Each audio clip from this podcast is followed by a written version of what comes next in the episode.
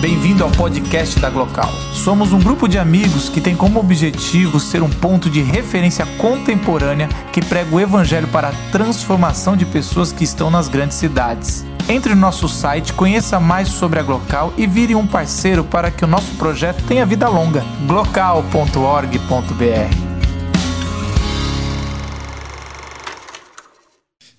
ah, Coube a mim aterrizar isso numa espiritualidade, a luta, a dor a luta feminista ao qual eu me identifico, a luta de todos que sofrem, a luta das minorias, a luta da vida de se viver.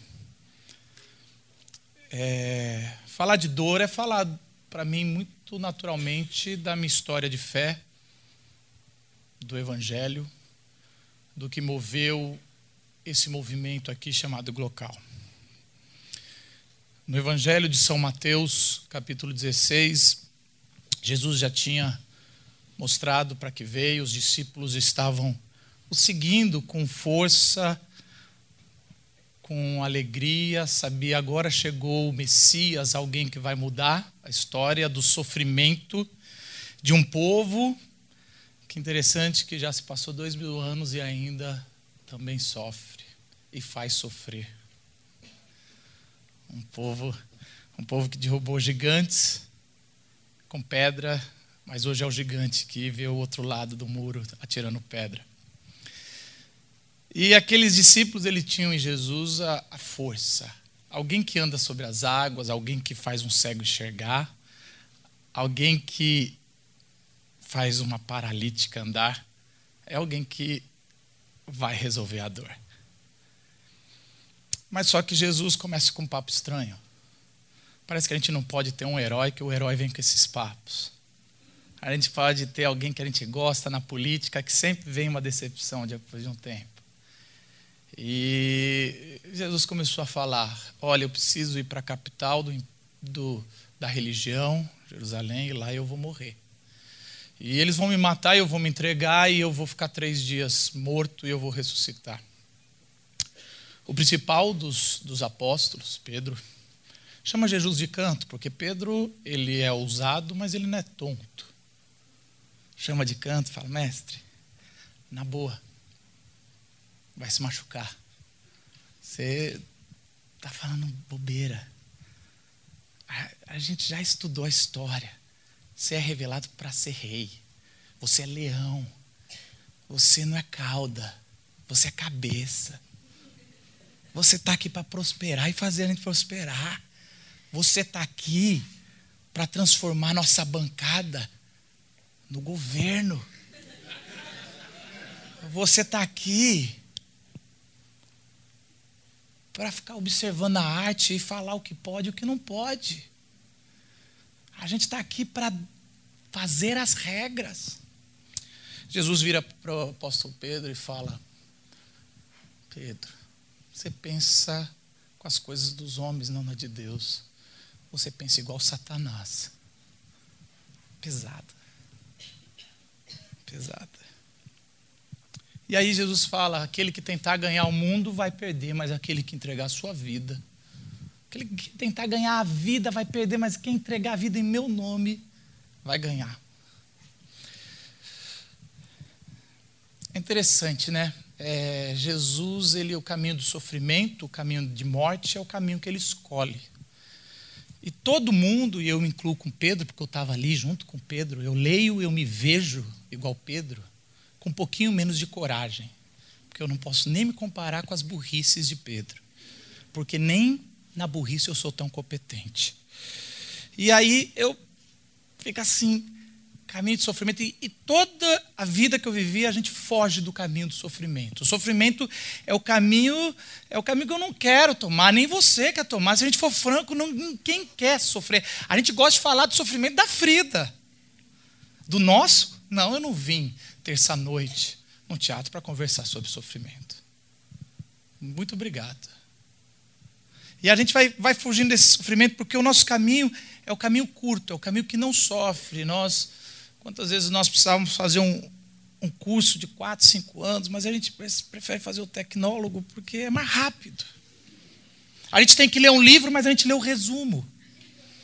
E não tem o prazer do livro, porque o que mais vale é citar uma frase no Facebook.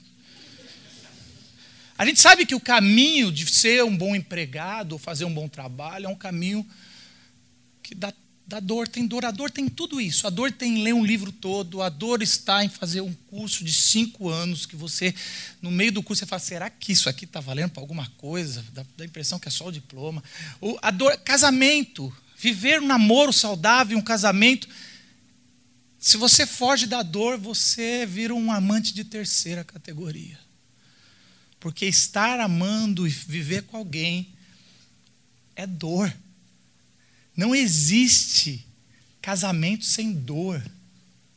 Se você está querendo casar para ser feliz, fique solteira, solteiro. Pelo menos você vai ficar uma tristeza sem a tristeza do outro. Porque casar é dividir a dor e a tristeza. Ah, Marcos, está falando contra o casamento? Aceita que dói mesmo.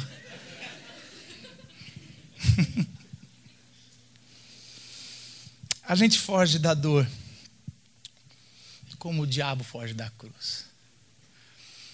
Mas se a gente quiser ganhar a nossa vida por atalho, vai perder. Mas aquele que caminhar a minha vida, aquele que entregar a sua vida para caminhar a dor, que é esse caminho, Pedro, que é o caminho da cruz, é o caminho que eu sei que eu vou morrer. Senhor, eu não entendo. Tudo que eu fui ensinado sobre religião, e eu sou de um cara, um cara de família religiosa, eu fui ensinado sobre o triunfalismo. Eu fui ensinado assim. E eu me vejo igual Pedro, guerreando com Jesus. Faz Jesus menos, não vamos fazer isso.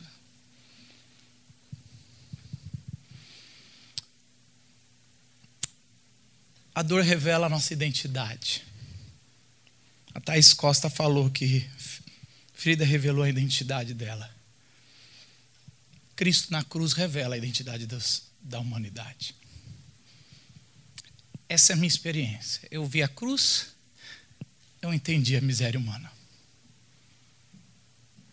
O que a Frida revela, que é lindo, é lampejos perante a grande revelação, sem querer desmerecer a Frida. Mas a cruz, o horror da cruz, trouxe o autorretrato. Porque quem sofre, igual a Frida, a gente quer pôr para fora, quer vomitar. A gente quer pintar outros retratos dizendo como gritos de socorro. E aquele que vê Cristo na cruz e enxerga que a cruz era para mim e era para você, é o autorretrato que precisou ser pintado.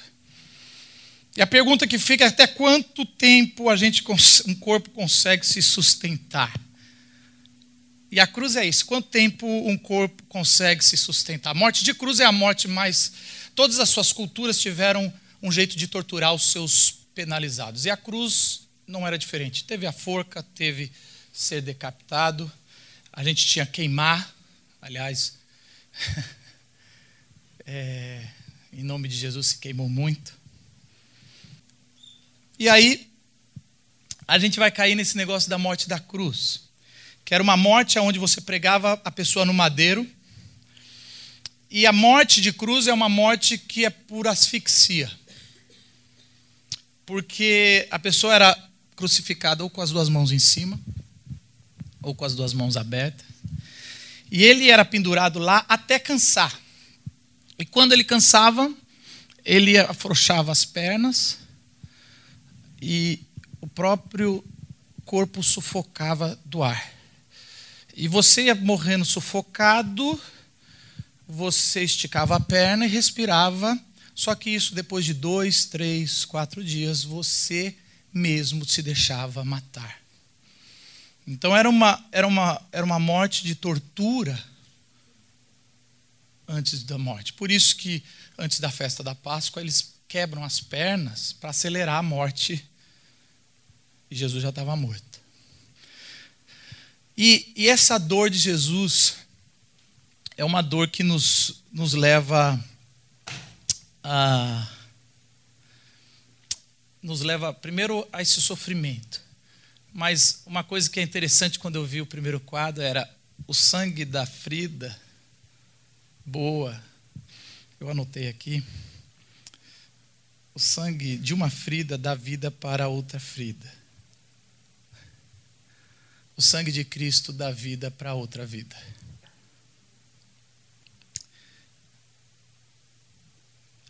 É substitutivo. E é na dor de Cristo, sem fugir da dor, que a vida se faz. Por isso que a cruz de Cristo, ela é ela é esses dois polos, igual os dois quadros que a gente viu. Ela tem a, o triunfalismo, mas ele também tem a fraqueza. Tem, ele tem a força porque Cristo morreu por você. E aí você fala, é do caramba. Você tem valor, alguém morreu por você. Se o seu namorado não vai morrer por você, se você nunca vai ter alguém, eu quero dizer que alguém morreu por você. Você tem um valor infinito e a sua dor tem ressignificado porque alguém morreu por você e a cruz traz isso. Agora, qual é a fraqueza da cruz? É que alguém morreu por você. Quem é você que alguém precisa morrer por você? Quão grande é o seu pecado que você tem que matar um Deus? Quão é a escuridão dentro do teu coração que alguém teve que morrer por amor a você? Tem uma música do Lenine chamada Dor de Amor. E uma dor sem remédio para aliviar. Dor de amor é difícil curar. Se doer, vou sofrer, mas não vou me acabar. Dor de amor é difícil curar. Só quem é muito forte pode superar. A Mari falou que precisamos mais de gênios. Eu concordo, mas eu vou além. A gente, a gente precisa mais de gênios no mundo, mas a gente precisa de, no mundo mais de um amor genial. E o amor genial eu encontrei na cruz. E essa é a mensagem de paralelo que eu acho.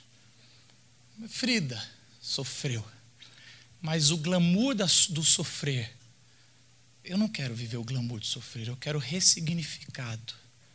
Eu quero que o meu sofrimento, o seu, e muitos aqui sofreram mais que eu, cada um tem a sua história.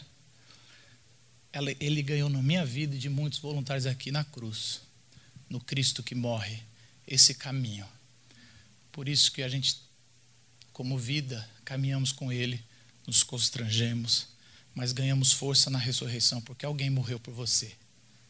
Mas também não se orgulhe muito, não, porque alguém morreu por você. Baixe sua cabeça, faça sua reflexão sobre a sua dor. A sua dor não precisa nem ser glamorizada, mas a sua dor não pode ser esquecida e desprezada. Apocalipse fala que o Cristo que ressuscitou, ele vai enxugar toda lágrima. E cada lágrima que foi derramada, cada dor que a gente viveu, não será esquecido pelo Cristo. A sua dor vai ganhar um novo significado. Se você é de outra fé, fique à vontade. Nossa oração é para que essa mensagem chegue e, e tenha plenitude no seu coração e encontre consolo. Paulo vai falar que assim como nós sofremos com Cristo, a ressurreição nos consola. Senhor, que esse auditório que está aqui, cheio de jovens, quantas dores, quantos sofrimentos, cada um tem a sua história. Tem gente aqui que perdeu alguém muito querido essa semana, que passou. Tem gente aqui que está vivendo uma separação, que está deixando marcas. Tem gente aqui, Senhor, que recebeu notícia de doença e se questionou e veio até aqui pensando: por que tanta dor? Que o seu espírito traga consolo, que a cruz ressignifique vidas e que a gente saia daqui restaurado, independente, Senhor, do nosso credo porque o Senhor Jesus nunca precisou de credo para se manifestar.